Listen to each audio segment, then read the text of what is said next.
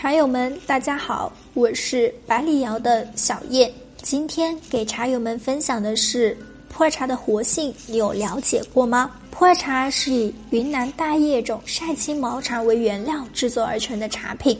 按照制作工艺的不同，它又分为了普洱生茶和普洱熟茶。那其实不管是生茶还是熟茶，它们的后期存储的转化价值跟茶叶的活性都离不开关系的。普洱熟茶呢，经过渥堆发酵，如果发酵程度太重，那茶叶就没有了活性，在后期的存储转化价值和空间都不是特别的大。如果是小堆轻发酵，这样子可以很好的保留熟茶的活性。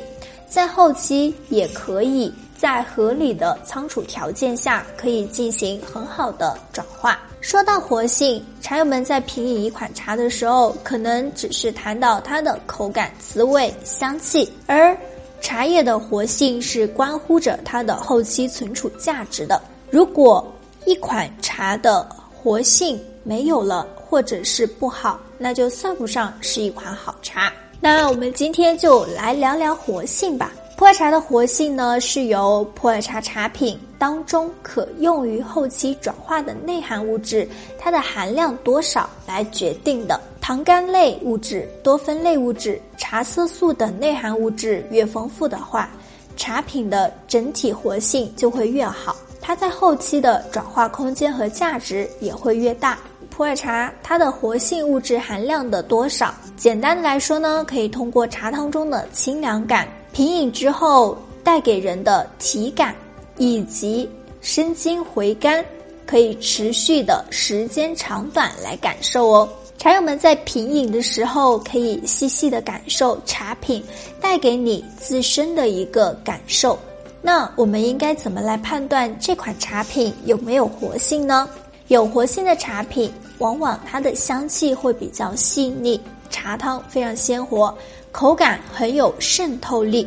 轻泡呢，它的水很细腻，味甜；重泡它的气感强，就是茶气强劲，苦涩来得快，化得也快，特别是秒化的那种。喉韵和回甘非常好，可以在嘴巴里面留下茶韵，而且非常持久。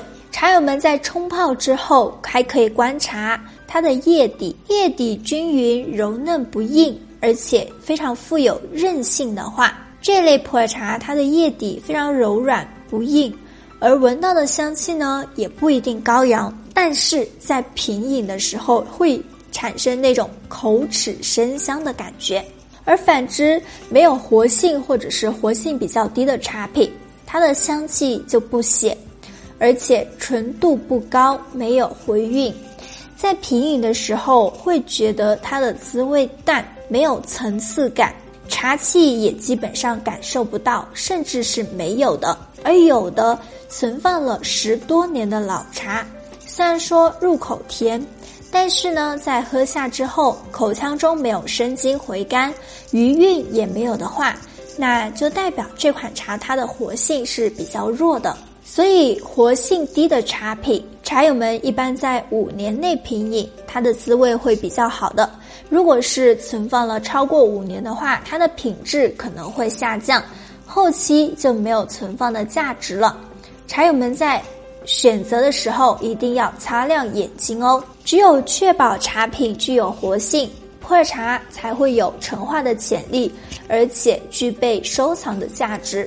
决定茶品活性的，还是要靠原料和工艺这两个方面。原料就是以云南大叶种制作而成的普洱茶，内含物质丰富，具备先天性的陈化基础，而且是生态环境越好，树林越大，它茶叶的内含物质就会越丰富，后期转化的效果就会越好。除此之外呢，普洱茶的制作还需要有精湛的制作工艺。任何一个环节造成了失误，或者是出现了差池，都有可能会造成茶品的活性丧失。当然，活性是判断茶品后期转化价值的前提。除了工艺和原料这两个，后期的仓储也是非常至关重要的。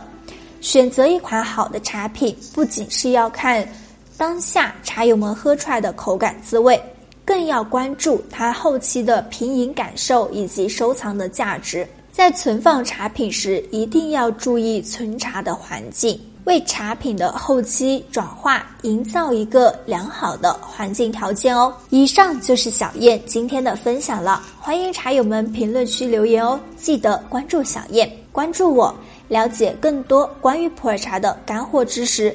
您也可以添加百里瑶的评茶员微信交流学习，微信号 b l y 零八七幺 b l y 零八七幺。茶友们，我们下期再见。